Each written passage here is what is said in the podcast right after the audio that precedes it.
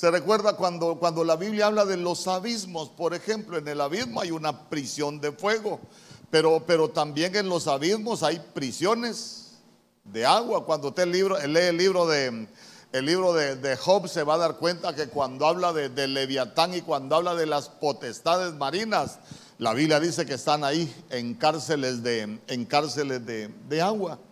Entonces mire qué, qué tremendo porque, porque hablar de, un lunático dice que es hablar de alguien que tiene trastornadas, hermano, y, y perturbadas las facultades mentales, pero, pero las facultades mentales se le han trastornado y, se le han perturbado por una influencia espiritual. Mire, mire usted qué, qué, qué increíble.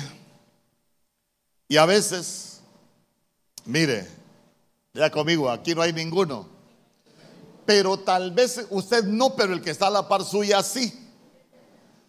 A veces hay, le, voy a, le quiero hacer una pregunta. ¿Cuántos han hecho cosas que usted no ha querido hacer?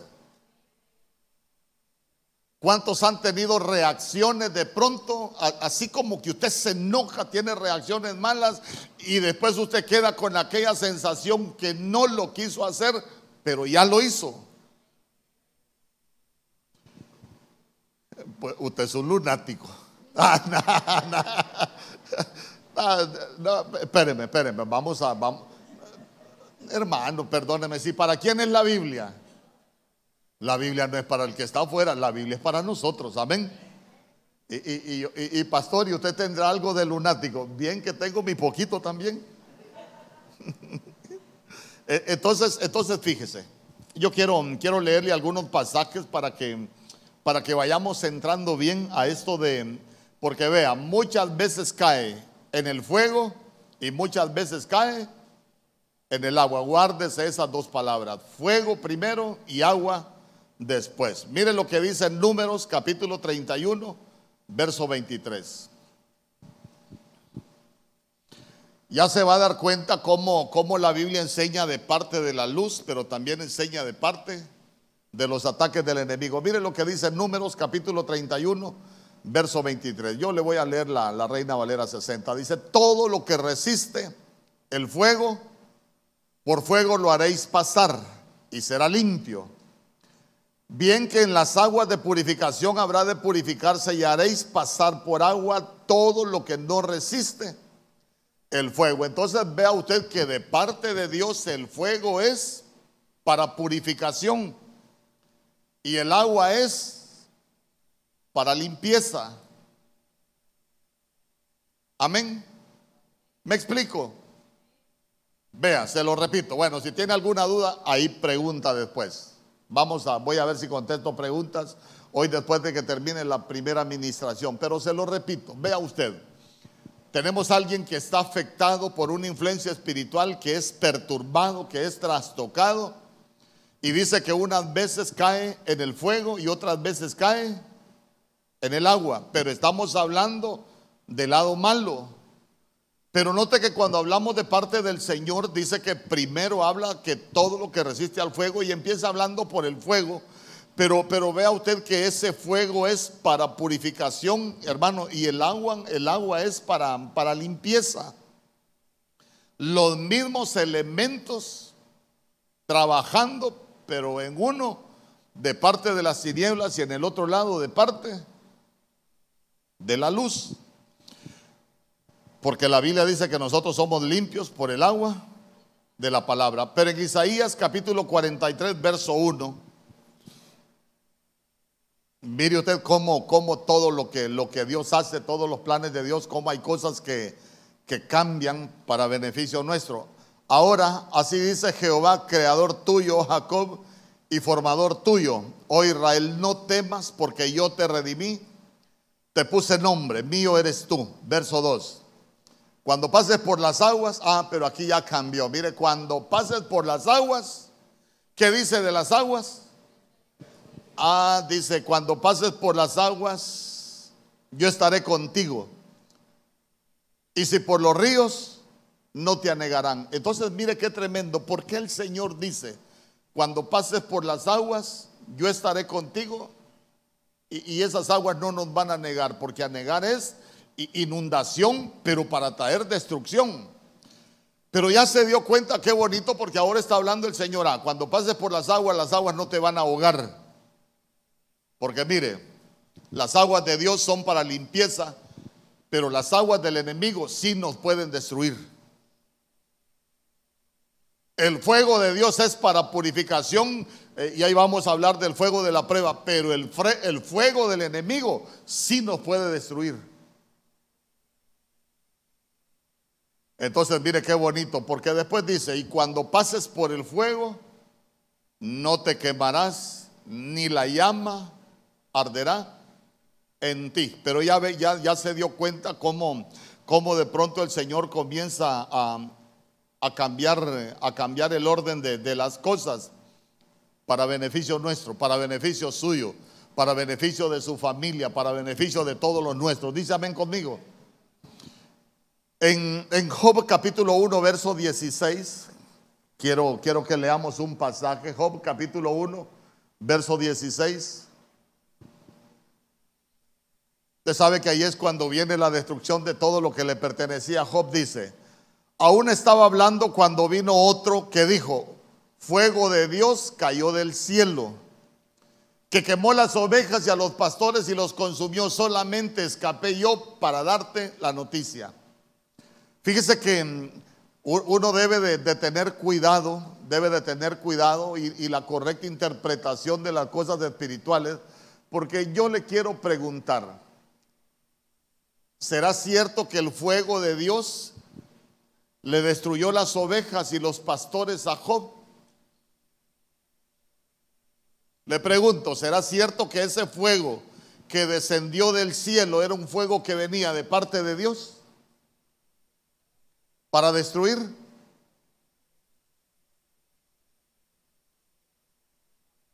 Le pregunto.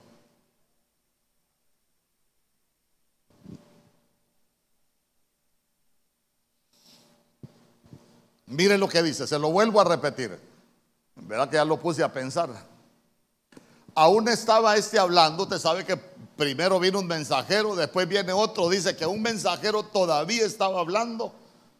Cuando vino otro que dijo, fuego de Dios cayó del cielo que quemó las ovejas y a los pastores y los consumió. Solamente escapé yo para darte la noticia. Yo lo que le quiero preguntar es cuántas veces habremos leído ese pasaje y yo le pregunto, ¿será cierto que ese fuego de Dios, que e, ese fuego que cayó del cielo venía de parte de Dios?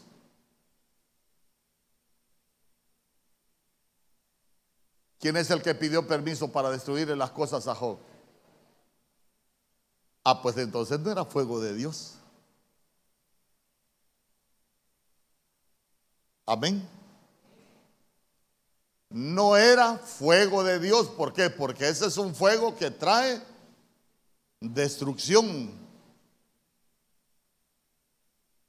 Y Dios, hermanos, si Él fue al infierno, al fuego del infierno, pero para salvarnos a nosotros, dice amén conmigo. Entonces, entonces ahí se va a dar cuenta, se va a dar cuenta que ese fuego no venía de parte de Dios. El mensajero ahí está dando un mensaje que que no es correcto.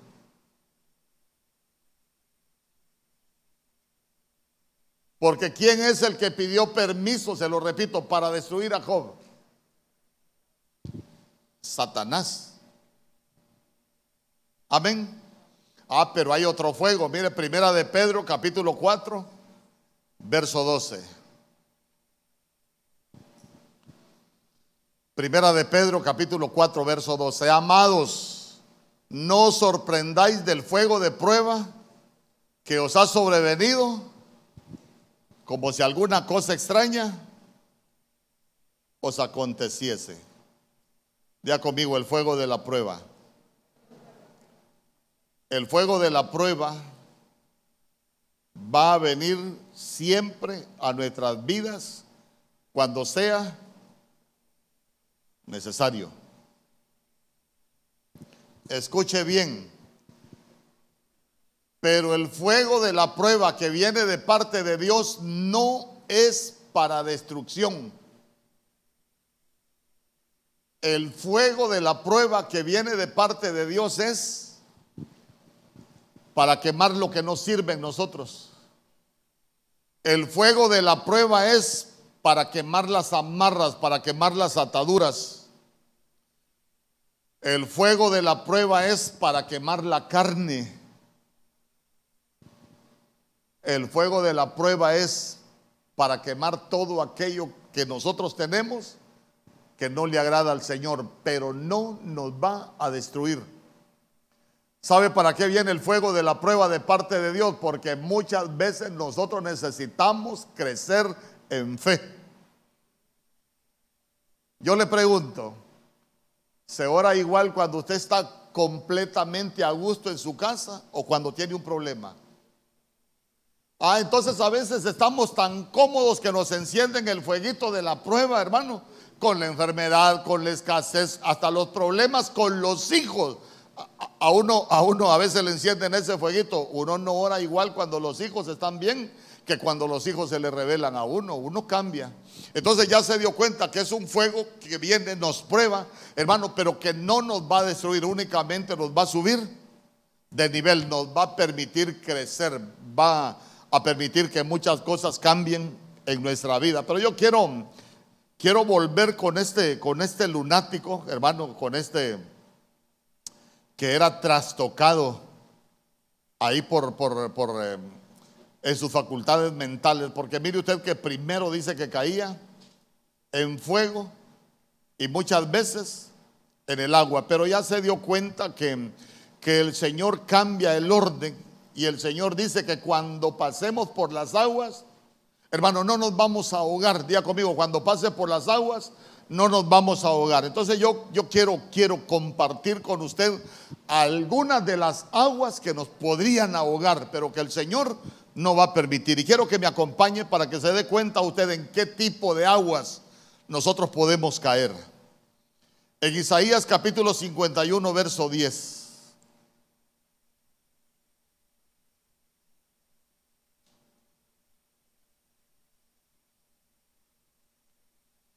Isaías capítulo 51, verso 10, en la Biblia de las Américas. Mire qué bonito lo que dice la Biblia.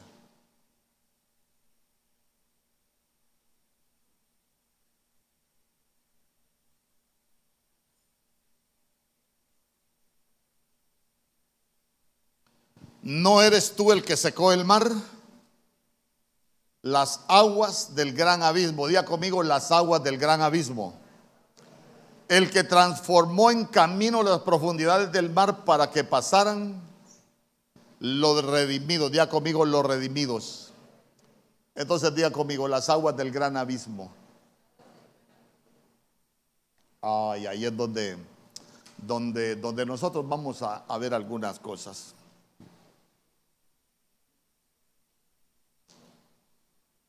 A veces los cristianos podemos caer en las aguas del gran abismo. A ver, ayúdeme a predicar. ¿Qué son los abismos? ¿Qué son los abismos? ¿Ah? Los abismos son cárceles. Oiga bien, los abismos son cárceles.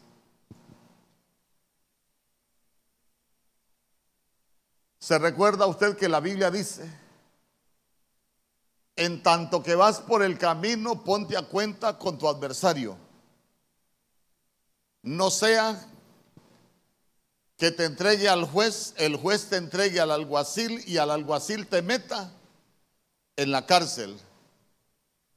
Y mire qué tremendo, porque dice que de la cárcel no se sale hasta que se paga el último cuadrante. Y hoy el Señor dijo que venía a traer libertad a los que estaban encarcelados. Entonces, entonces cuando usted ve el que estaba trastocado, entonces vea usted que él, eh, hermano, las aguas en las que él pudo haber caído era una cárcel. Yo le pregunto, ¿se podrá trastocar a alguien mentalmente porque se siente preso en una cárcel de tristeza, por ejemplo? Mire, con todo mi respeto, los que han perdido familiares e, en esta pandemia, yo conozco gente, hermano, que, que yo platico con ellas, yo las he ministrado, no vienen acá, Pero fíjese que los parientes se les murieron hace un año, año y medio y todavía están postrados en la tristeza. Es gente que ni trabajar puede, es gente que no, no puede hacer otra cosa más que llorar. Entonces dígame usted, están en una cárcel en una cárcel de tristeza, están en una cárcel de luto, están en una cárcel de dolor. Y, mire qué tremendo, porque hoy hablábamos de cárceles de falta de perdón. ¿En cuántas cárceles se puede encontrar preso un cristiano? Hay cristianos que están deprimidos y esa es una cárcel. ¿Y sabe, ¿Y sabe por qué se vuelve una cárcel? Porque la Biblia dice, no te ha ungido el Señor con óleo de alegría más que tus compañeros. Hermano, porque, porque la unción de Dios para nosotros es de alegría, pero ya se dio cuenta que la tristeza nos mete en una cárcel. Dígame usted, ¿qué tanto avanza alguien que está triste? ¿Qué tanto avanza alguien que, que está con ese dolor? ¿Qué tanto avanza alguien que, tiene ese tipo de problemas, hermanos? Siempre van a estar viviendo en lo mismo. Entonces, mire qué, qué impresionante porque porque las primeras aguas que el Señor ponía en mi corazón para hablar con usted e, son esas cárceles, hermano, porque el Señor vino a darnos libertad. Dice amén conmigo. Dios no te escogió para que estés en una cárcel de tristeza. Dios no te escogió para que estés en una cárcel, hermano, ahí de, de luto, de orfandad, sintiéndote solo, deprimido. Dios no nos escogió para eso. Hermano, yo le he repetido Jeremías capítulo 15, verso 11, Biblia Félix Torres Amat, dice que el Señor prometió que nosotros íbamos a ser felices todos los días de nuestra vida, pero ya se dio cuenta que hay, hay una batalla espiritual que de pronto a nosotros nos va a querer tener encarcelados. Porque mire, ¿quién encarceló a Pedro? ¿Se recuerda quién encarceló a Pedro? Y a Pablo y a Silas, ¿quién lo encarceló? ¿Se recuerda? ¿O no se recuerda? Ahí se lo dejo de tarea porque ya lo enseñé. Entonces, entonces vea usted, cuando usted ve a Herodes, cuando usted ve a Faraón, hermano, esas son potestades que siempre se van a levantar en contra del cristiano para querer tenerlo encarcelado. Por eso es que la Biblia habla de que, van a haber confrontaciones de reinos contra reinos, hermano. El reino de la luz, hermano, mire, el reino de las tinieblas siempre se va a levantar. Yo por eso, por eso le leía los pasajes primero para que vea usted que del reino de, de la luz hay fuego para purificación, hay agua para limpieza, pero del reino de las tinieblas hay, hay fuego para destrucción y hay agua para ahogarnos, para destruirnos. Pero hoy es abierta toda cárcel. ¿Habrá alguien que vino triste hoy en este lugar? ¿Habrá alguien que vino con ese espíritu de orfandad a esta casa? ¿Habrá alguien que se ha sentido deprimido? Hoy es el día para que sea abierta la puerta de esa cárcel. Diga, si usted vino así, diga, hoy es mi día para ser libre. ¿Y sabe qué es lo más, lo más terrible? ¿Por qué le digo yo que, son aguas de destrucción? ¿En qué piensa alguien que solo pasa sufriendo? La vida ya no tiene sentido. ¿Para qué me sirve la vida? Y, y ya no quiero ni seguir viviendo. Eso es lo que ministra el que esté en esas cárceles. Pero el Señor vino a darnos vida. Y mucha vida. Y nosotros nos vamos a disfrutar todos los días que Dios nos, va, nos vaya a dar sobre esta tierra porque nosotros vamos a ser libres de toda cárcel. Dice, ven conmigo. Hermano, mire, mire qué tremendo. Diga conmigo, las aguas del gran abismo.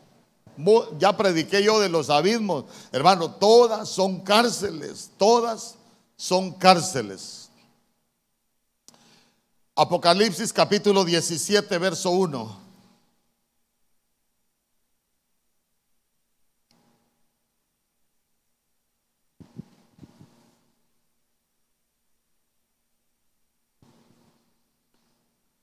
Mire lo que dice. Y uno de los siete ángeles que tenían las siete copas vino y habló conmigo diciendo, ven, te mostraré el juicio de la gran ramera que está sentada sobre muchas aguas. Diga conmigo las aguas de la gran ramera. Las aguas de la gran ramera. Fíjese que a veces, hermano, hay algunos que como le vuelan mecha a los católicos. ¿no?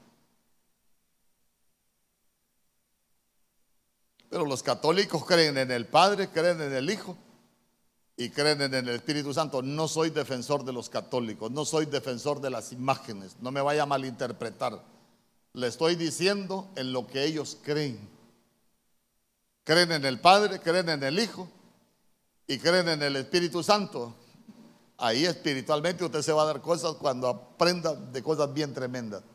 Pero dejemos en paz los católicos. Pero cuando la Biblia habla de la gran ramera que está sentada sobre muchas aguas, está hablando de Babilonia. Diga conmigo Babilonia.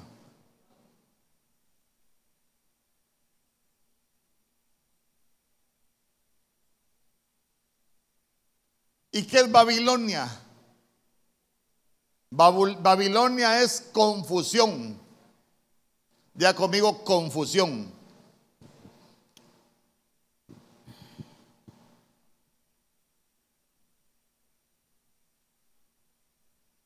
Cuando nosotros hablamos de confusión, estamos llegando al tiempo donde muchos, donde muchos van a caer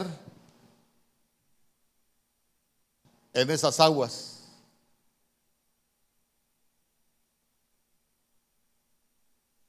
Porque va a venir un tiempo de confusión tremendo sobre la humanidad. Y que ya lo hemos comenzado a vivir. Usted se ha fijado que todos los modelos de Dios se están echando a perder en este tiempo. Todo lo que son los modelos de Dios. Por ejemplo, le voy a poner un ejemplo. Ya conmigo aquí no hay ninguno. Ahora los jovencitos no se quieren casar porque han aprendido de Cristiano Ronaldo, han aprendido de Lionel Messi a tener novia con hijos. Mejor juntémonos para probar. Pero esa es confusión. ¿Por qué? Porque la Biblia dice, honroso es el matrimonio y el hecho sin mancilla. ¿Y sabe qué es lo más tremendo? Después la Biblia dice, porque a los adúlteros y fornicarios los juzgará Dios. Digan amén los jóvenes. Tienen que aprender a hacer bien las cosas para que no se ahoguen en las aguas de Babilonia, porque ya se dio cuenta que, que el hacer las cosas de esa manera es un problema espiritual. Es una influencia espiritual, hermano, y sabe que no tiene nada que ver, nada tiene que ver con el Señor. Entonces son aguas que son aguas que se van a mover, hermano, y que van a traer mucha cautividad, sí, porque ya se dio cuenta que aquel lunático caía en las aguas, eh, perdóneme, eh, el joven que cae en esas aguas eh, tiene un problema espiritual, aunque no diga amén.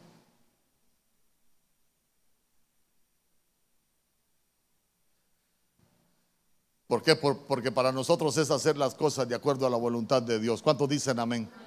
Hermano, hacer todas las cosas en orden va a ser de bendición para nosotros.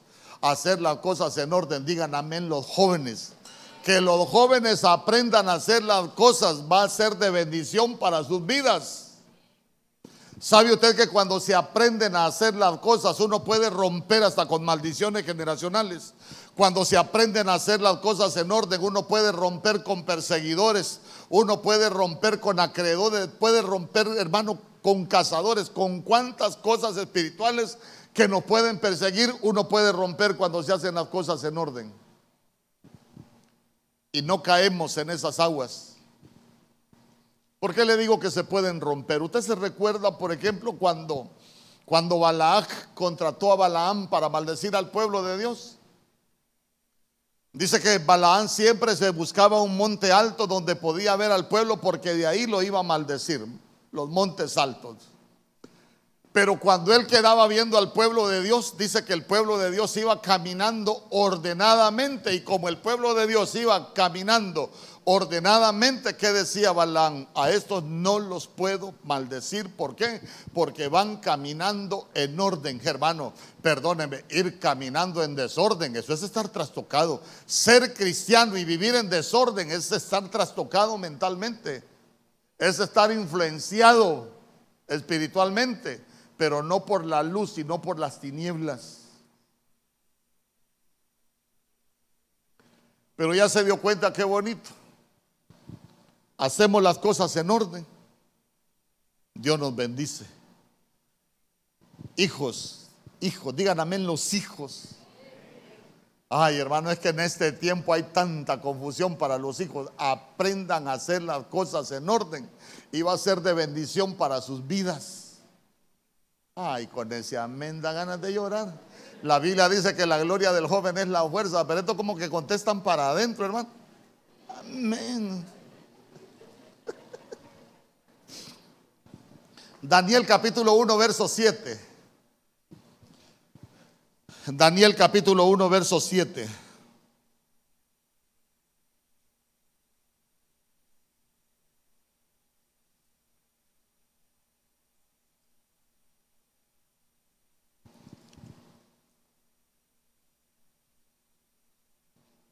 Mire, mire las aguas, las aguas de la gran ramera. Entonces, mire, por un problema espiritual se puede caer en esas aguas, porque dijo, mi hijo unas veces cae en las aguas y otras veces cae en el fuego, pero ya, ya se dio cuenta usted en el fuego que se puede caer. Vamos a ver. A este es el jefe de los eunucos, ya tiene Daniel capítulo 1, verso 7. A estos el jefe de los eunucos puso por nombres Puso a Daniel Belsasar, a Ananías, Sadrach, a Misael Mesac y a Azarías, Abednego. A ver, a ver, a ver. Aguas de la gran ramera, confusión.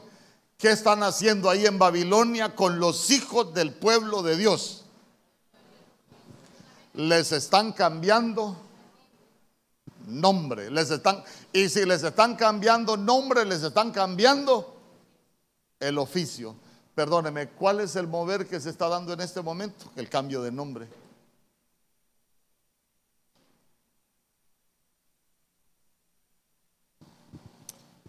Mire, mire hermano, nosotros tenemos una identidad. ¿Y sabe qué? Nosotros tenemos una identidad en el cielo. ¿O, no cree que tenemos una identidad en el cielo? Sabe, sabe que la Biblia dice que nosotros somos ciudadanos del cielo. Como que dice, nosotros ya tenemos un registro en el cielo.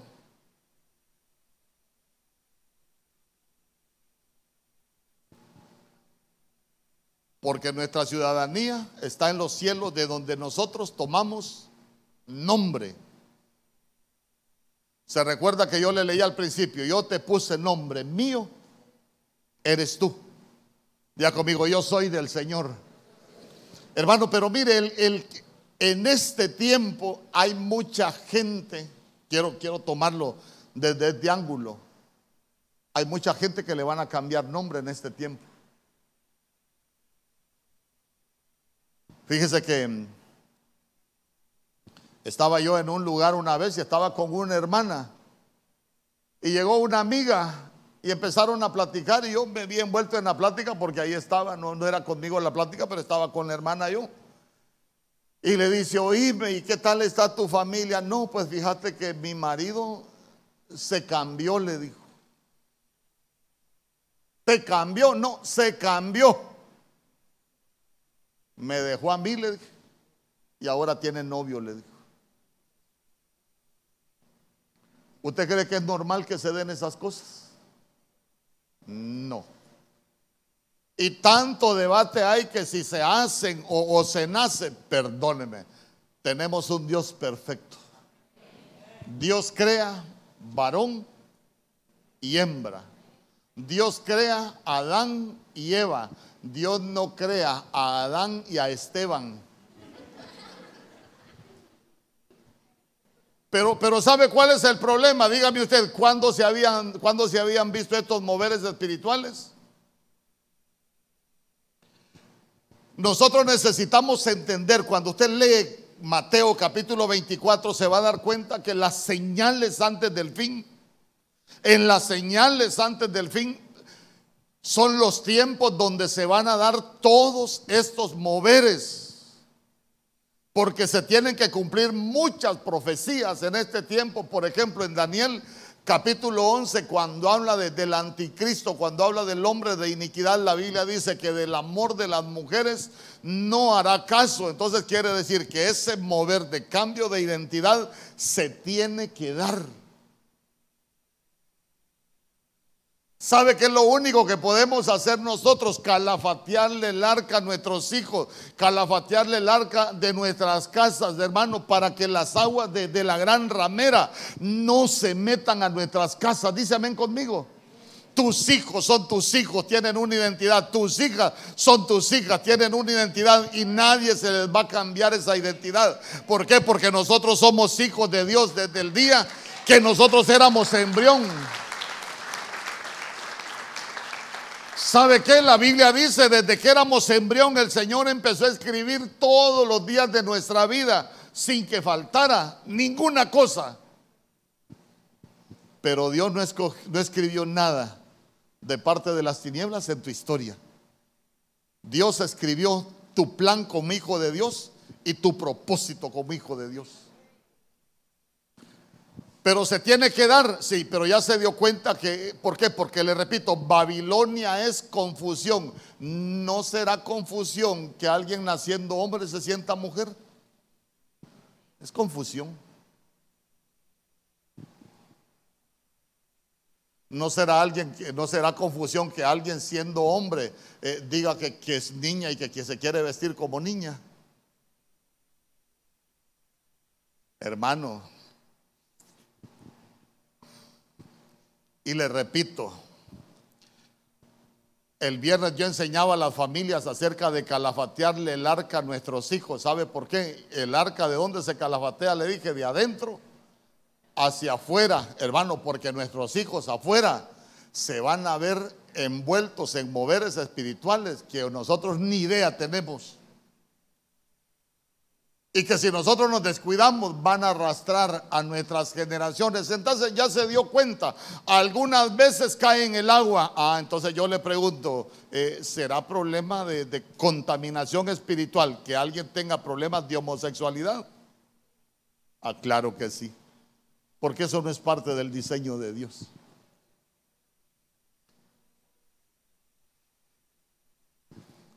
Pero nosotros sí tenemos un diseño de Dios. Amén conmigo. Usted puede, tiene sus hijos ahí cerca, diga, mis hijos son parte de un diseño y son parte de un diseño divino, mis hijos son parte de un modelo.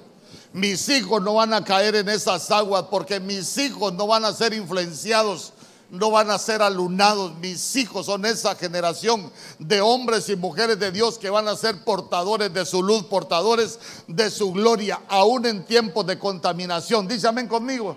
Dale una ofrenda de palmas al rey. Que el Señor guarde a nuestros hijos, hermanos, que no caigan.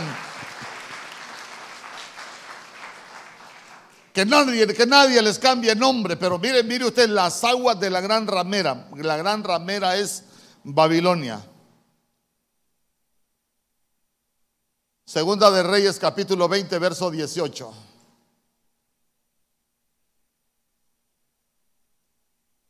Siempre, ahí es cuando le dijeron al rey Ezequías de la cautividad de sus hijos en Babilonia, ahí es cuando le profetizan. Mire lo que le dijeron. Segunda de Reyes capítulo 20, verso 18. Y de tus hijos que saldrán de ti, que habrás engendrado, tomarán y serán eunucos en el palacio del rey de Babilonia. Día conmigo, serán eunucos.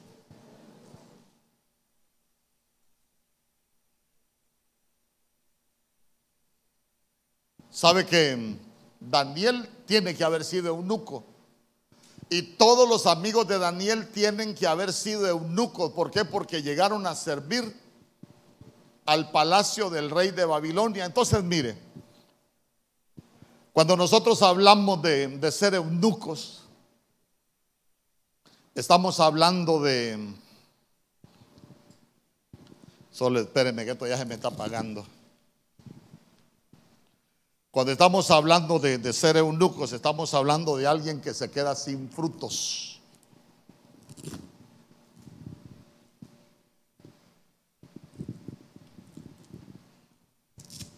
Dios santo, la como que nunca la iba a soltar.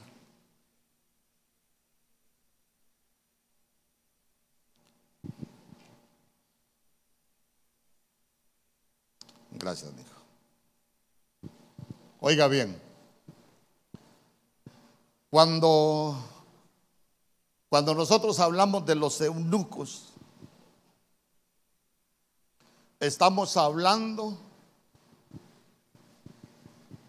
hermano, que, que, hay, les producen un cambio que los dejan sin frutos. Fíjese que yo me quedé sorprendido hace poco porque yo tengo una mi familiar y yo fui a X lugar aquí en Honduras y le digo, oye, fíjate que, quiero ir a tu casa, te quiero saludar.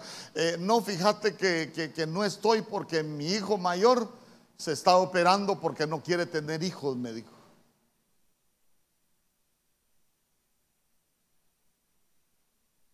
Y le digo yo, ¿de dónde le pueden hacer la idea a un jovencito de no tener hijos o a una jovencita? Si la mayoría de las personas anhelan los hijos? ¿Y sabe, y sabe qué es lo más tremendo? Ojo, no tengo nada contra nadie. Ahora ha venido el mover de los perrijos. ¿Se ha fijado en eso? Los perrijos. Hay países donde a la gente que no quiere tener hijos le permiten adoptar los perros como hijos.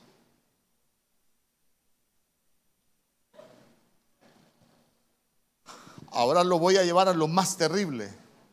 Ahora lo voy a llevar a lo más terrible. ¿Sabe usted que esa cultura ha traído una perversión en los niños pequeños? ¿Por qué? Porque los niños pequeños empiezan a experimentar con los perros y hay países donde se están dando esos moveres que han llegado a un nivel de contaminación de los hijos con cosas que hacen con los perros, a tal extremo hasta de relaciones.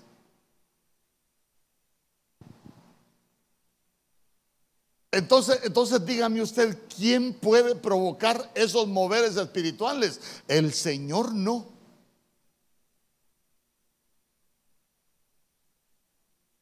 ¿Usted tiene perro? No, para mí que tenga perros, qué belleza. Pero se ha fijado que la gente hasta los cumpleaños le celebra a los perros. Y ni a servir vienen. Si le toca el cumpleaños al perro, le puede tocar servicio. No, pastor, no voy a ir porque está cumpliendo años el perro. Dios reprenda al perro. Aleluya. No, no, mire, mire, mire, no, escúcheme, escúcheme.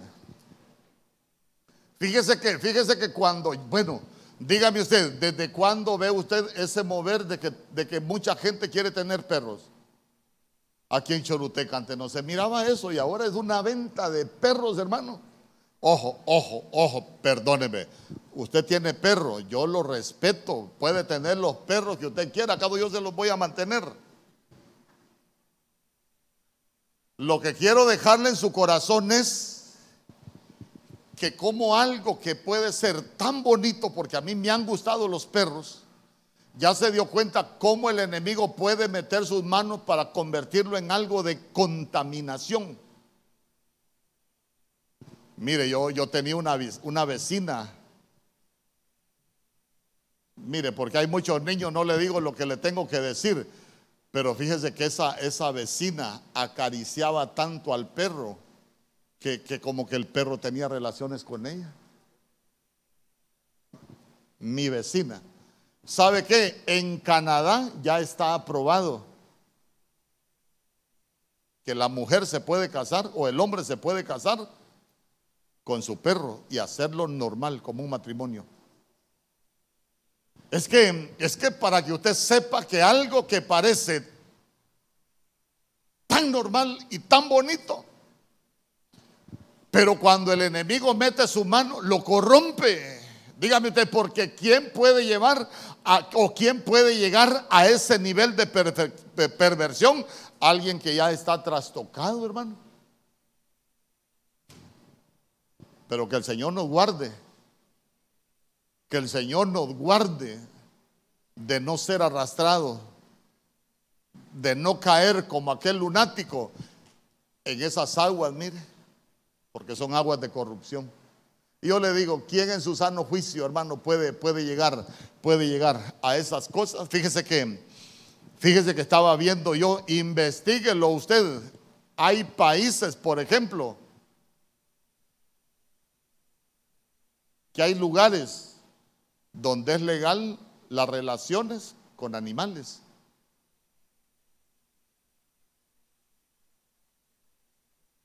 ¿Por qué? Porque como no tienen, no quieren tener hijos van a buscar un animal.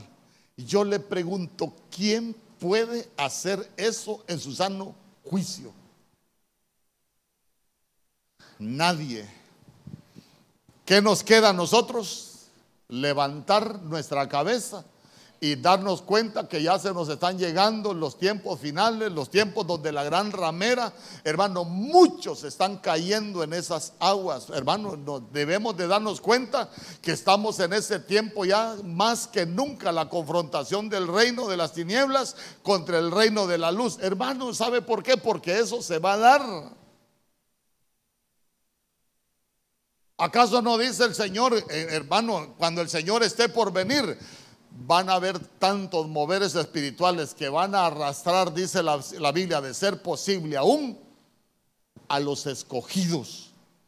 Por eso, mire, el Señor no habla de gusto. ¿Por qué el Señor nos está hablando hoy? Para que nosotros nos demos cuenta de que, de que si estamos haciendo algo que nos está llevando a esas aguas, a caer en esas aguas, que nosotros le digamos, Señor, yo, yo quiero ser libre para no caer en esas aguas. Hermano, porque a veces uno ni se lo imagina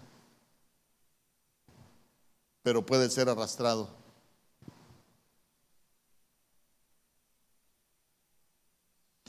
Si usted supiera las cosas que se da cuenta uno, temblaría de esto que le estoy hablando.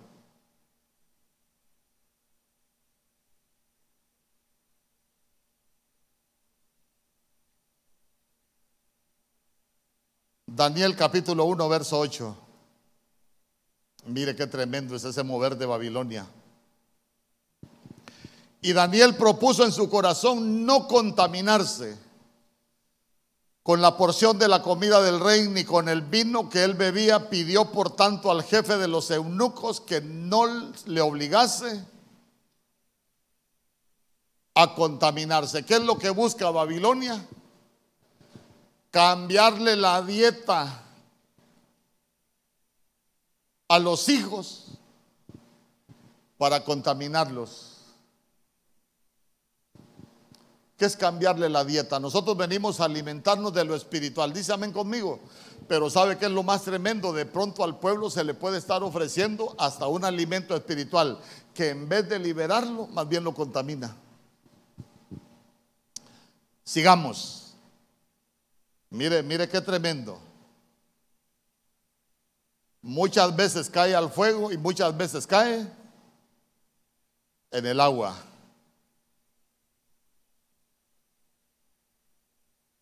Isaías capítulo 23, verso 3, la Biblia de las Américas. Mire lo que dice.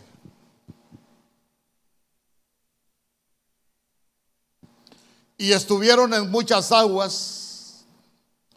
Sus ingresos eran el grano del Nilo. Día conmigo, el grano del Nilo. Y la cosecha del río. ¿De qué río? Del río Nilo.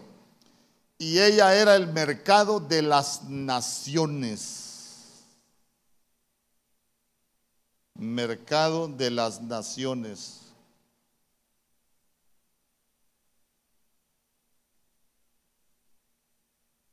Vamos a ver. ¿Dónde queda el río Nilo? ¿Y qué, de qué figura Egipto? El Nilo queda en Egipto y Egipto es figura del mundo. Egipto es gobernada por Faraón y usted sabe que Faraón es figura de, del diablo, que el Señor lo, lo reprenda desde algunos ángulos que se puede ver. Entonces vea usted que hay otras aguas, las aguas del Nilo. Las aguas del Nilo.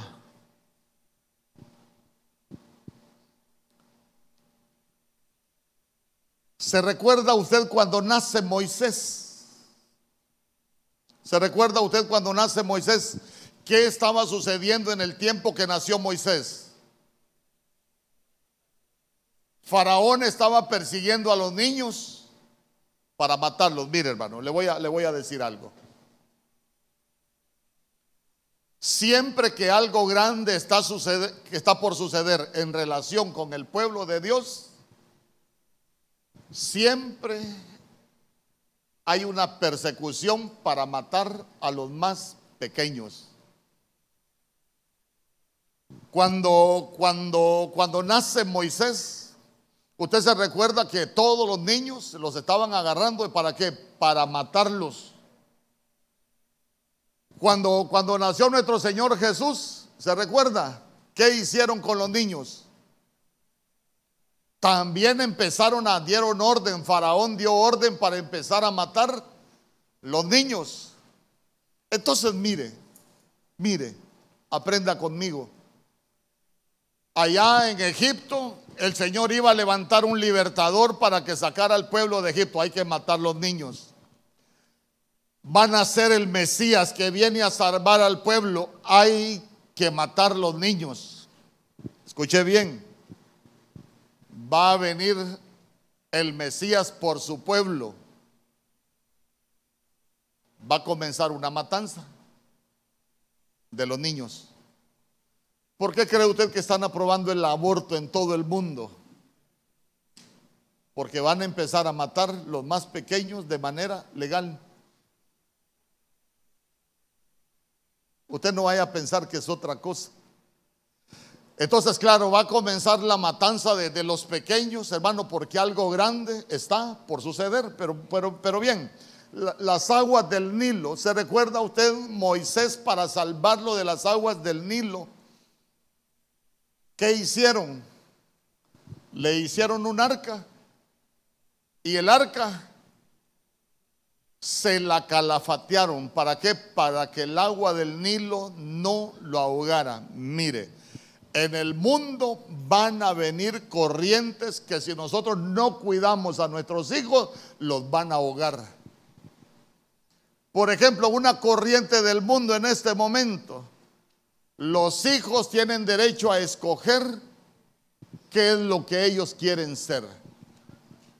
¿Cómo le puso aquel, aquella hija de Montanera al hijo, a la hija, no sé? ¿Cómo, cómo le puso? Ah, no me va a decir que solo leyendo la Biblia pasa. Pastor, yo me leo un libro, una, una obra literaria cada día. Gloria a Dios. Nadie se recuerda. ¿Ah? Perdón. Íñigo, Íñigo. Índigo. Entonces imagínense que le pusieron índigo. ¿Y qué es índigo? Dice que índigo e, es un, es un color que no está definido y que se puede usar de cualquier manera. Entonces dice, el mejor nombre para nuestros hijos es índigo porque no tiene una definición. Entonces, que escoja cuando él crezca lo que quiere ser.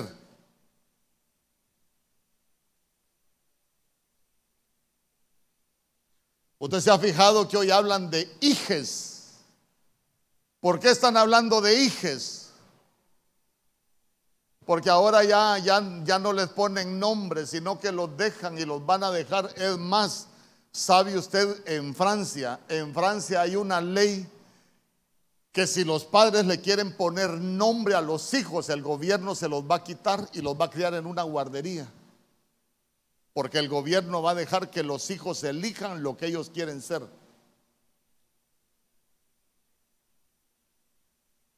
Entonces, mire, nosotros necesitamos proteger a nuestros hijos de todos los moveres de Egipto, del mundo. Hermano, porque eso va a provocar contaminación. Lo que nosotros necesitamos entender y tener grabado en nuestro corazón es que somos parte de un modelo, nosotros somos parte de un diseño divino. Y que nosotros necesitamos estar definidos de acuerdo a esos modelos. Dice amén conmigo. Mire, las aguas de Egipto las aguas de Egipto que, pueden arrastrar al cristiano también son las costumbres. ¿Por qué le digo las costumbres? ¿Se recuerda usted cuando Moisés mató al egipcio? ¿Qué hizo? Lo enterró en la arena.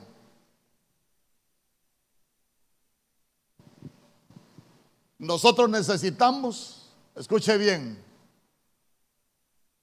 nosotros necesitamos matar al egipcio. Porque todos nosotros tenemos un egipcio adentro. ¿Me cree o no me cree? Dígame usted, ¿a cuánto le gustaba beber en el mundial? Ay, aquí no Bueno, a mí me gustaba beber, ¿va? Entonces, entonces, claro, dígame usted, cuando yo me convertí al Señor, ¿quién era mi egipcio? ¿Quién era mi egipcio? El vicio. Yo llegué al Evangelio con el egipcio. Pero cuando uno llega al Evangelio, ¿qué es lo que, qué es lo que hace? Uno lo, lo mata y lo sepulta. Pero ¿qué hizo Moisés? Lo mató, pero no lo sepultó.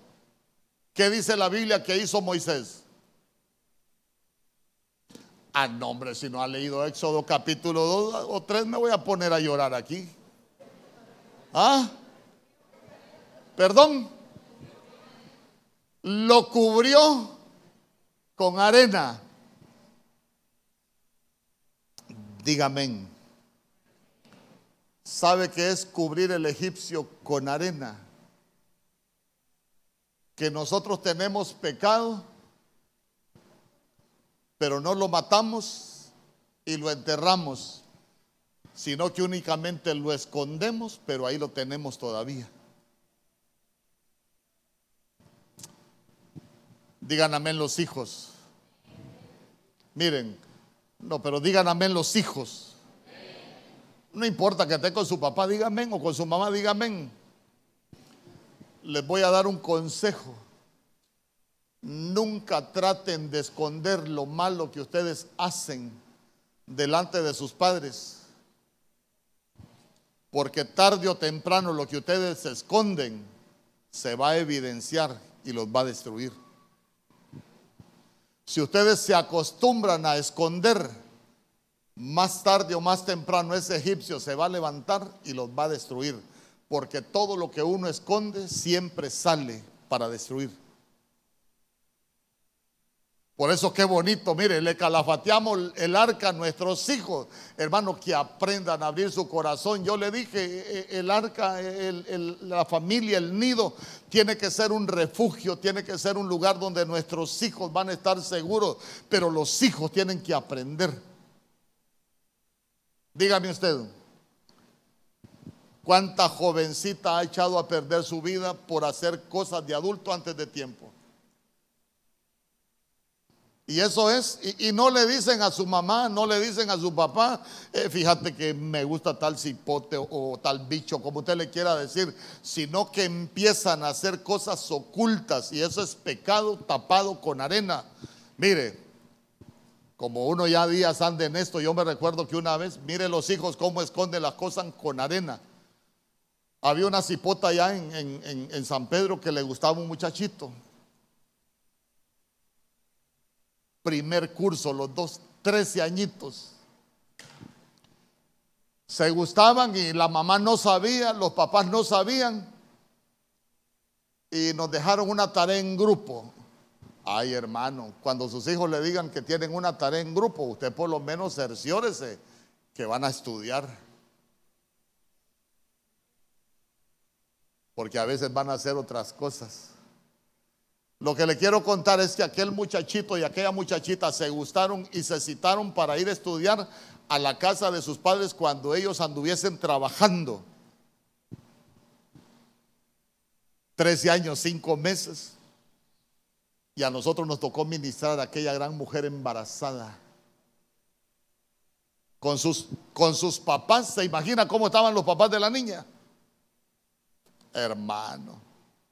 Miren, jovencitos, no tapen las cosas con arena, porque únicamente se van a arruinar la vida. Se los digo yo que he sido chucho apaleado.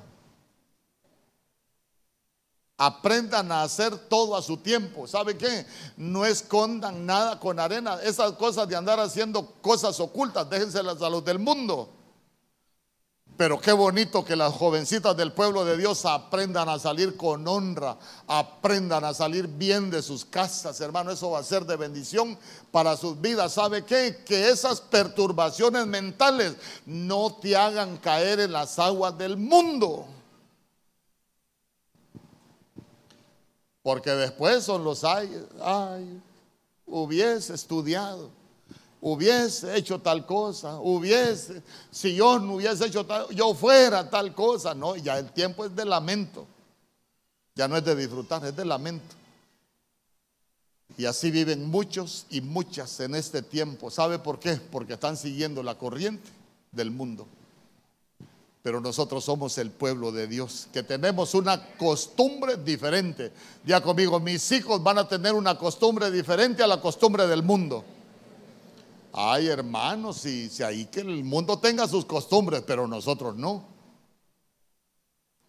Entonces ya se dio cuenta las aguas en las que pudo haber caído ese muchacho. Él cae en las aguas, pero ya se dio cuenta que las aguas del pecado, las aguas de la fornicación, hermano, las aguas de, de, cosas, cosas ilícitas. Éxodo capítulo 15, verso 23.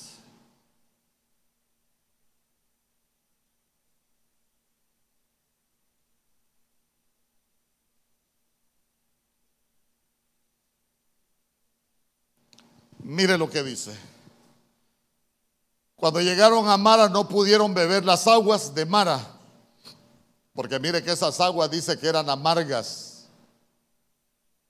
Por tanto al lugar le pusieron el nombre de Mara. Y mire qué, sabiduría la de los mareros ponerle Mara a sus grupos. Y Mara lo que significa es amargura. Eh, yo le pregunto, ¿Dónde se amargan los hijos? ¿Dónde se amarga? Estamos hablando del muchacho. Este muchacho cae en el agua. Pero ya se dio cuenta que también hay unas aguas de amargura. Hermano, si hay algo que nosotros necesitamos cuidar es que nuestros hijos no se nos amarguen en la casa. Porque los hijos no se amargan en la calle. Los hijos se amargan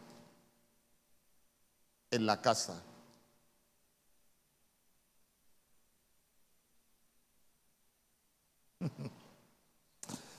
Ay, hombre.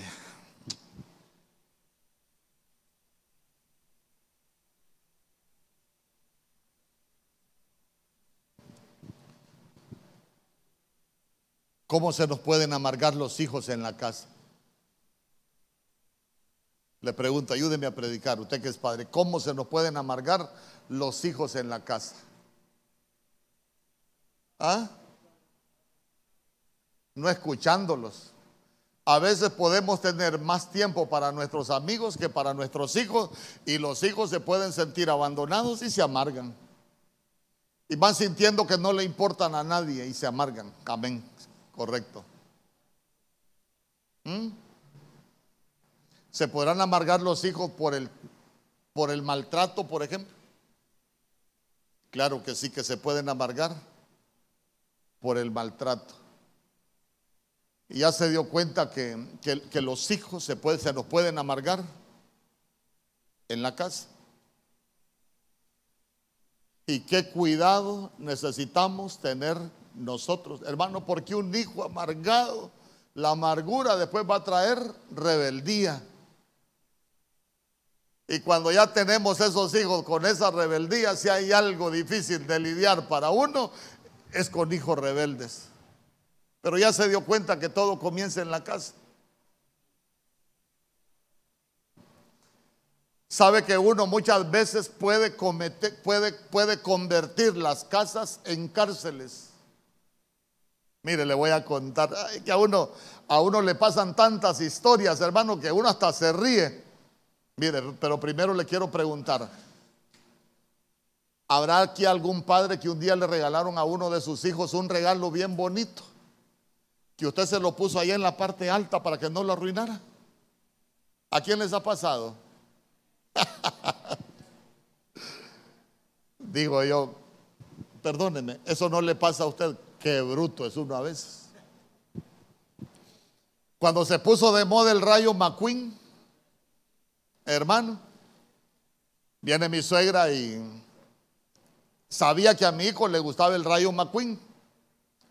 Y le dijo, mire mi amor, mire, mire hija, le dijo, tenga a, mi, a mi, esposa para que le compre un rayo McQueen a control remoto al niño.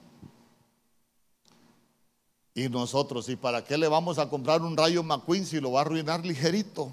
¿Usted ha pensado así alguna vez? Ah, mejor no digo ya porque no lo quiero ofender. Entonces nosotros no se lo compramos. El detalle que llegamos ahí después a la casa de mi suegra y le dice, mi amor, y le compraron el carro. No, le dijo.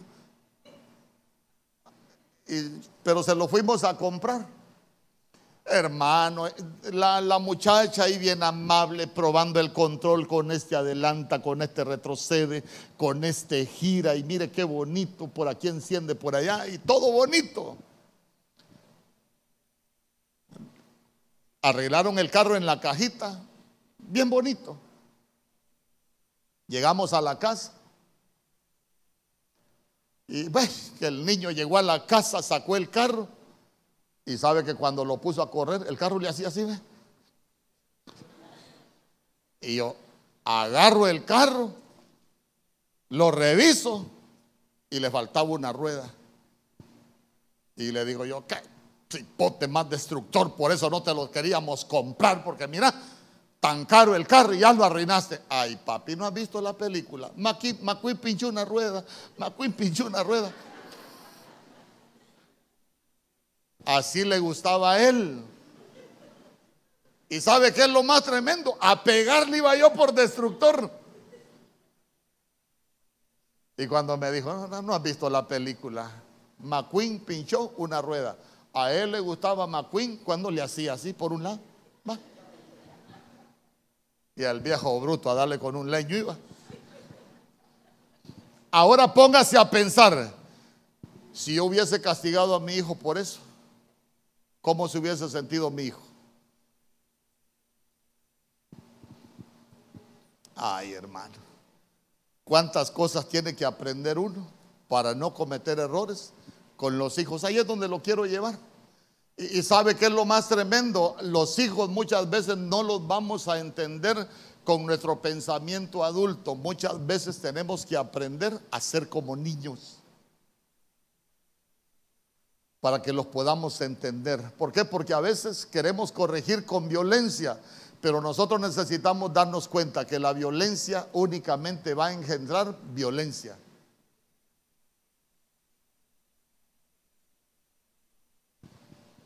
Amén. Ni amén, dice ya. Ya vamos a salir de esas aguas. Segunda de Samuel capítulo 17, verso 22.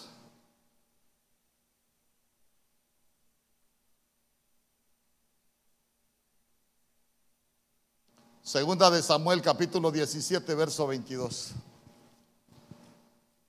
Entonces David se levantó y todo el pueblo que con él estaba.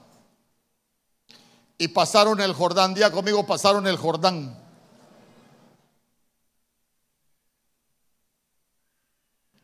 Antes que amaneciese, ni siquiera faltó uno que no pasase el Jordán. Día conmigo, no va a faltar nadie que no pase el Jordán. A ver, ¿qué es Jordán? Jordán es humillación.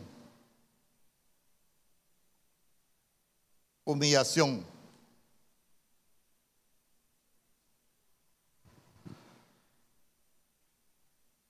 ¿Alguna vez te han dicho algo, te han hecho algo que te humillaron?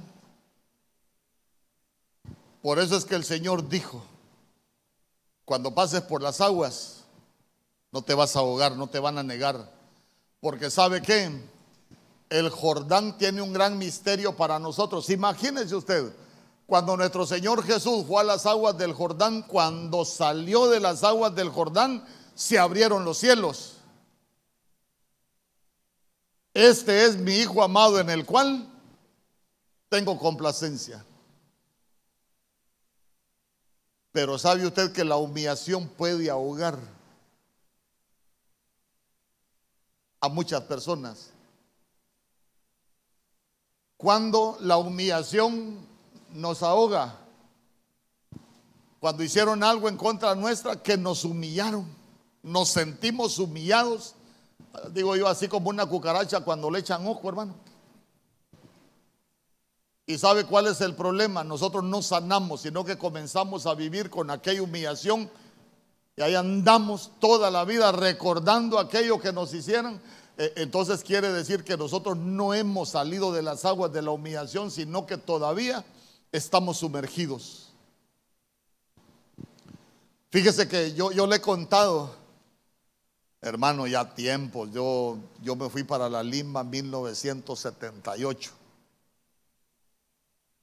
Como en 1979 yo tenía un tío que era, un ejecutivo en una naviera en Estados Unidos, hasta blanco se había vuelto ya. Era un hombre muy rico. Pero mi mamá, Amelia, una mujer humilde, trabajadora. Pero mi tío, el, el ricachón, amaba a mi mamá y siempre la iba a ver. El detalle que teníamos otro tío que cuando aquel tío nos visitaba se enojaba y un día mi tío me dice, acompáñame vos donde tu tío allá a la Lima. Entonces viene yo, me fui con él. Y le dice mi tío, el de Estados Unidos, mira, le dice, él es hijo de Amelia. Y sabe qué me dijo mi tío, y vos que venís a velar, me dijo, velón, me dijo, oh, hermano. Me desgarró el corazón en, en cuantas partes. Entonces yo como era bien educadito, le dije hasta de lo que se iba a morir también. Saqué un repertorio que usted no tiene idea, pero le dije de todo también. Y me fui. Sabe que yo nunca lo volví a visitar. Pasaron años. Pero vino un tío mío y se enfermó. Y, y mira, ese tío mío era pastor también. Y, y me dice, Hijo me dice, usted ya, a, le fue a pedir perdón por todo lo que le dijo a su tío, me dice. Usted es hijo de Dios y enseña. Vaya, pídale perdón para que se sacude su humillación, porque si no, lo va a perseguir a usted. Y esa humillación puede perseguir a sus hijos y sus hijos donde vayan pueden ser humillados, me dijo. Arréglelo, me dijo. Ay, hermano. ¿Y sabe qué me dijo? Y vaya rápido porque ya se está muriendo, me dijo. Entonces, fíjese, mire, le, le voy a decir algo. Ni el tiempo ni la distancia curan las humillaciones ni las heridas. Usted se puede alejar de alguien, pero eso no sana las heridas. Usted se puede apartar de las personas, pero eso no lo libera de la humillación. Entonces dije yo, le voy a hacer caso a mi tío, tiene razón, fui. Y dije, le dije a la, llegué a la casa, viejito ya, y le digo, yo soy el hijo de Amelia. ¿Y sabe qué me dijo la viejita? Pasame, dijo, tu tío hace años te está esperando para pedirte perdón. Ay, hermano, y fíjese que cuando yo lo vi, ¿qué cree que sentí yo? Fíjese que en mi cabeza empezó a resonar como el día que él me dijo. Y vos que venís a velar velón. Se me vinieron las palabras, pero exactitas. Y cuando yo lo vi, le dije, mire tío, yo solo vengo a pedirle perdón. ¿Y sabe qué me dijo? Todos estos años te he esperado para pedirte perdón. Ahora yo le quiero decir algo. ¿Usted ha humillado a alguien? Vaya y pida perdón. Si usted siente, escuche bien, si usted siente que está en una cárcel porque alguien lo humilló, si usted necesita buscar a esa persona para reconciliarse, hágalo, porque a veces uno ni cuenta se da de las ataduras que le deja a los hijos. Porque sabe que lo que no venzamos nosotros lo van a padecer los hijos. Y aunque usted no lo crea, mi hijo está perturbado. Todos esos daños, hermano, traen una perturbación a las facultades mentales. La humillación trae un daño. Ya se dio cuenta en cuántas aguas, cuántas aguas malas hay que uno puede caer. Ya se dio cuenta cuántas aguas malas nos pueden arrastrar. Yo quiero que cierre sus ojos.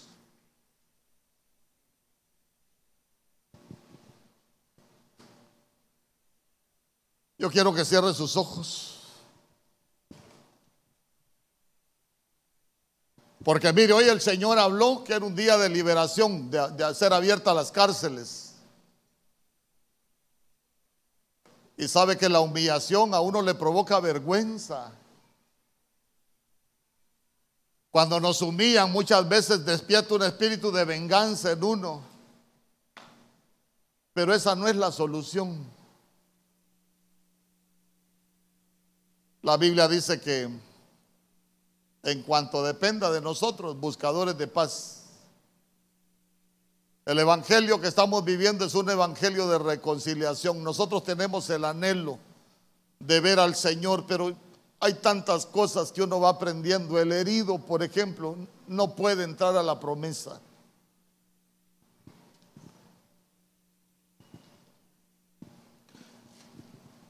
Yo le quiero preguntar, ¿habrá alguien que se ha sentido humillado?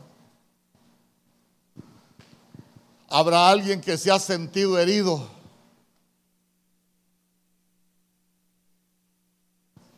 En el nombre poderoso de Jesús. ya se dio cuenta que ese muchacho caía en las aguas, muchas veces caía en las aguas y otras veces caía en el fuego. En la tarde voy a hablar del fuego, pero ahorita quiero ministrar las aguas.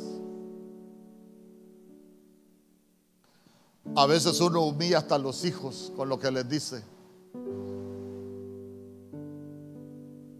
Mire, con todo mi respeto, yo le quiero decir, si usted es padre y tiene sus hijos, y usted ve que sus hijos vienen al frente, después no le pregunte, ¿y cuándo te humillé? ¿Cuándo te hice tal cosa? No, solo dele gracias a Dios de que sus hijos vienen a buscar sanidad y vienen a buscar libertad.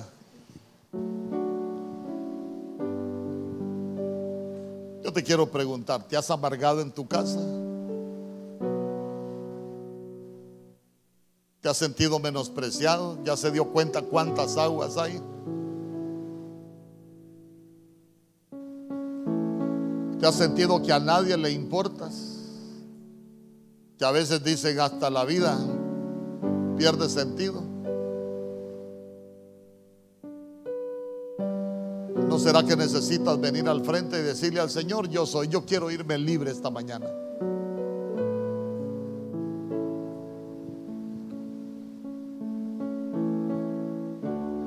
Has sido humillado y te has dado cuenta que has sido humillado y que has andado con esa herida de la humillación.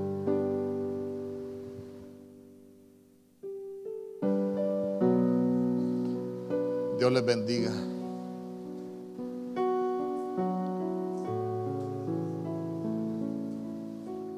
Te han dicho cosas que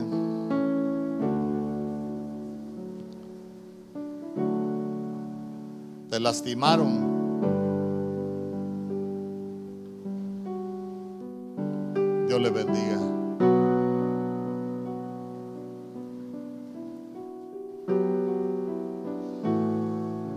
Vamos bien, vamos andando por la vida. Y a veces tenemos tantas reacciones, tenemos tantas actitudes que no son buenas, pero ya te diste cuenta que es que hay un daño a las, a las facultades mentales hay algo que fue perturbado en el mundo espiritual que nos dañó. No te vayas igual. ¿Cuántas veces hemos sido humillados? ¿Cuántas veces nos han dicho cosas? Y ahí vamos andando por la vida con esa situación. Dios les bendiga. Solo cierre sus ojos. No vea a los que vienen al frente. Sí. En la Biblia hay cosas tan hermosas que nuestro Señor Jesús dijo, el que me confiesa delante de los hombres, yo le voy a confesar delante de mi Padre que está en los cielos. ¿Sabe usted que la fiesta en los cielos es por el que se arrepiente? La fiesta en el, en el cielo es por aquel que, que busca estar en paz con el Señor.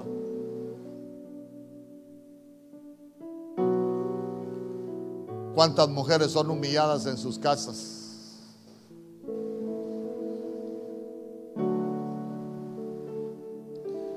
En el nombre poderoso de Jesús. No te vayas igual, no te vayas igual.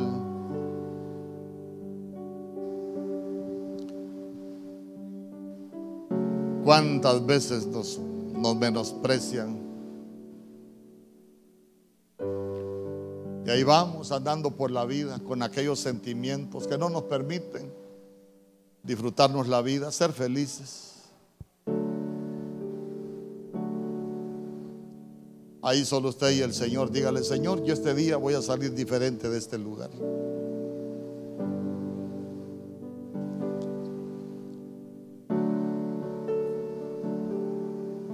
Que el Señor pueda traer sanidad. Que, la humillación que has vivido solo sea para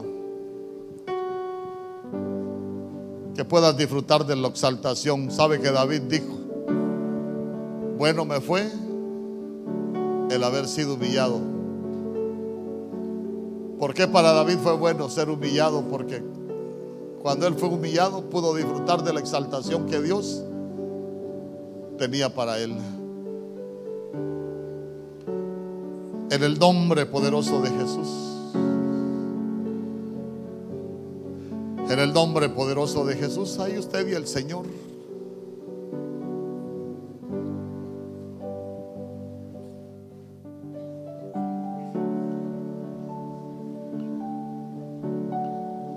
¿Sabe usted que por eso no me gusta conocer la vida de nadie, pero a veces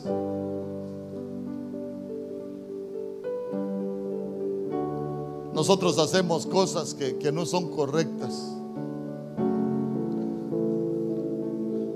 A veces somos muy dados a echar en cara lo que hacemos por otros y eso es eso es humillar a las personas y así lo hacemos con esa intención.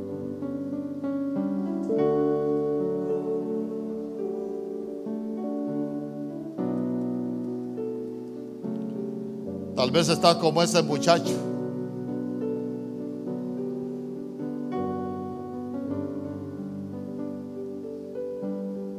Está dañado. Está dañado y muchas veces cae en el fuego y muchas veces en el agua. Ya se dio cuenta que a veces Nosotros podemos cometer errores y caemos en diferentes aguas, pero porque hay algo que, que fue dañado en nosotros.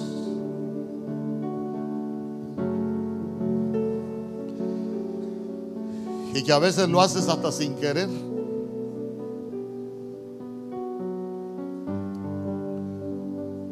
En el nombre poderoso de Jesús. En el nombre poderoso de Jesús. Que a veces hay hasta palabras que nos dijeron que ahí las andamos en la memoria. Nunca llegan a la curva del olvido, siempre las tenemos presentes. Por cosas que nos dijeron que nos quedaron tan marcadas y que nos sentimos tan dañados. En el nombre poderoso de Jesús, oh Rey bendito, que tú puedas hacer esa obra hermosa. Hoy este día en cada uno de tus hijos, en cada una de tus hijas, mi Dios. En el nombre poderoso de Jesús. En el nombre poderoso de Jesús. Tú eres el Dios que venido a traer libertad a los cautivos, mi Dios.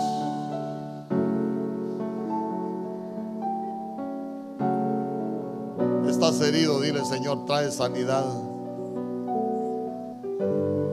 Ya me di cuenta que hay algo espiritual. Hasta las reacciones, hasta las reacciones. Hasta reacciones se pueden tener que no son normales. Tú eres quien sana mis heridas. Y Las aguas del gran abismo. Esas cárceles, que sean abiertas esas cárceles. Cárceles de tristeza, ¿A dónde iré? toda cárcel de tristeza, toda cárcel de luto, Si en medio del dolor. toda cárcel de olvido, alguien se puede sentir olvidado. Son aguas del abismo. Lágrimas, tú las has secado. Alguien puede haber sentido que no le importa a nadie, es una cárcel de olvidos. Son aguas del abismo. Donde yo quiera estar.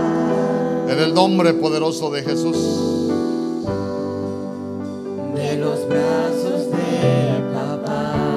Dile, Señor, yo no quiero volver a caer en esas aguas.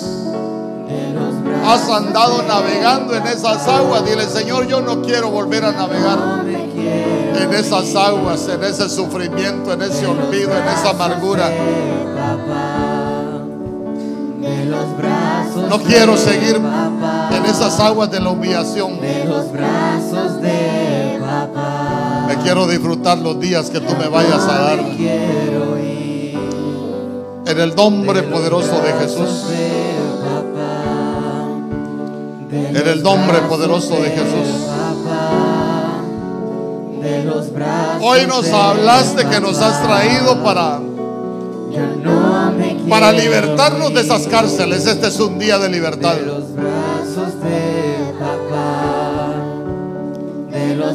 Nombre de poderoso de Jesús, hoy es un día de libertad y hoy es un día de sanidad para todo aquel que ha venido herido. Oh, mi Rey bendito, en el nombre poderoso de Jesús. Este es un día para levantarse, mi Dios, para levantarse, para continuar el camino.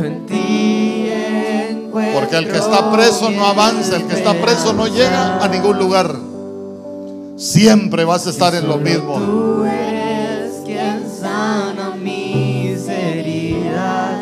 En el nombre poderoso de Jesús. En el nombre poderoso de Jesús, glorifícate, oh Rey bendito, en cada una de tus hijas, mi Dios, cada uno de tus hijos. Oh Padre Santo, nosotros te damos gracias por tu palabra, mi Dios.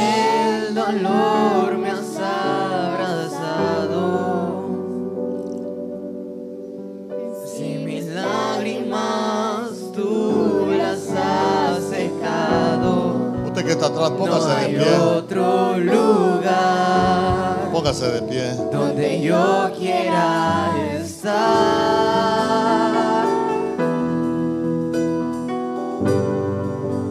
De los brazos de papá. Dígale, hoy vengo a los brazos del Padre, hoy vengo a los brazos de mi Padre. Papá, de los brazos de papá. Ahí quiero estar. Yo no me quiero ir.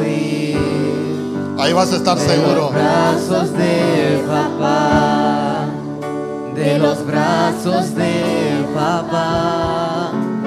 De los brazos de papá. Yo no me quiero ir. De los brazos de papá. De los brazos de papá. De los brazos de papá. Yo no me quiero ir. Ahí solo usted y el Señor. de papá. Solo usted y el Señor. Hable con el De los Señor. brazos de papá. De los brazos de papá. En el nombre poderoso de Jesús. En el nombre poderoso de Jesús. Aquí estamos, aquí estamos, oh Rey bendito, delante de tu presencia. Mira cada uno de tus hijos, oh Dios, que hoy estamos en este lugar. Hoy hemos venido, Señor, por anhelando que recibir tus misericordias.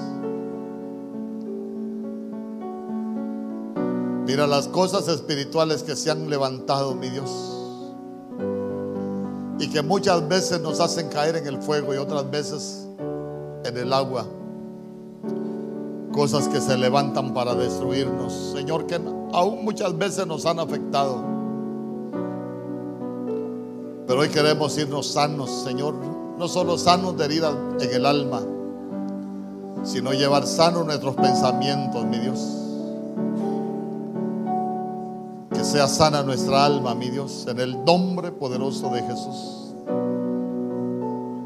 En el nombre poderoso de Jesús, tú nos has hablado esta, esta mañana que has venido para que sean abiertas esas cárceles para traer libertad y para sanar a todos aquellos que han estado heridos. Recibimos nuestra libertad y recibimos esa sanidad. En el nombre poderoso de Jesús, Padre, que nos podamos disfrutar los días que tú nos vayas a dar. En paz, con bendición. En el nombre poderoso de Jesús. Gracias, Padre. Gracias, Hijo. Y gracias, Espíritu Santo. Amén, Señor. Y amén. Oh,